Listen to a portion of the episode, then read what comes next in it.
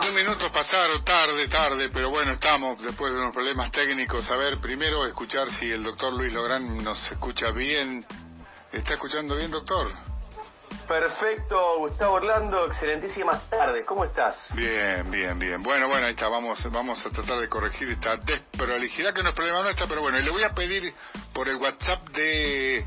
Ahí está, muy bien. Pero puede ser al WhatsApp de Gwen, puede ser al WhatsApp de Gwen y ahí me manejo y hago lo que tengo que hacer, doctor. Sí, señor. Eh, Mientras tanto, bueno, le damos, la, le damos la bienvenida a Juancito Era, un abrazo Juan, a Fede, siempre poniéndole Gwen la mejor.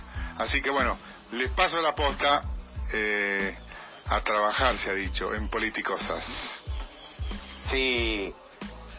Excelentísimas tardes, Gustavo Hernando. Buenas tardes, queridos coequippers. Eh, Fede Bacarese, Juan Jovera, nuestro economista, nuestro licenciado en Ciencias Políticas y Relaciones Internacionales.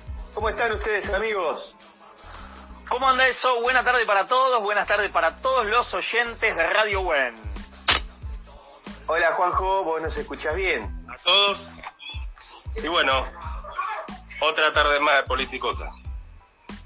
Bien, como dijo eh, Gustavo Orlando, hoy hemos tenido problemas técnicos que nos han incompatibilizado, nos han ahí complicado como para salir en, en tiempo y forma, ¿no? Todos los lunes, 7 de la tarde, hoy nuestro trigésimo tercer programa ya de este año 2020, un programa súper cargado tenemos hoy, importantísimo, ya les, tiro, ya les tiro el adelanto, el título, y les digo quién va a estar acompañándonos hoy.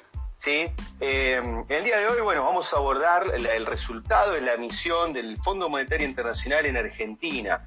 Este esta- el Fondo Monetario que ha enviado su equipo de expertos, que han llegado allí por el 10 de, el 10 de noviembre y se han quedado unos días, se han reunido con sectores empresarios, se han reunido con sectores eh, sindicales, se han reunido con el gobierno, con funcionarios, han hecho todas las gestiones para iniciar la charla formal, si esta, esta misión que ha iniciado la charla formal para ir viendo un proceso de renegociación ¿no? de aquellos eh, 55 mil millones de dólares que ha sacado eh, el préstamo la gestión macrista hace algunos años, que hoy cuesta devolver.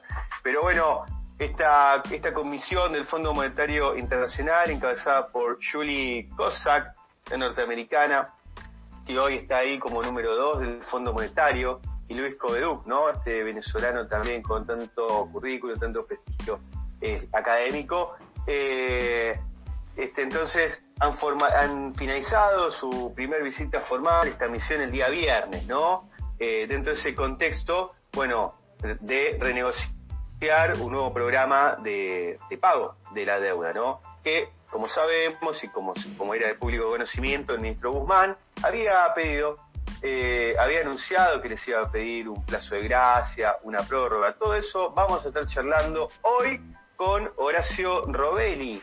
Horacio Robelli, un economista, docente universitario, docente en la UBA, uno de los hombres que más sabe sobre este tema. Y, mm, bueno, entonces allí también, eh, entonces allí, ahí me avisan desde la producción que ya está en línea. También estos componentes tan importantes eh, que han tenido que abordar, que han tenido que resolver, la gente que ha estado a cargo de la misión con, eh, con el gobierno, ¿no? que es el presupuesto para el año que viene, el tema de la estabilidad cambiaria, la inflación, la caída de las reservas, el impuesto a la renta, ¿no? Que tanto rechazo ha obtenido por el, por el sector empresario argentino. Pero bueno, así que querido Fede, querido Juanjo, eh, estamos ya 100% con Politicosas, con el invitado en la línea, así que vamos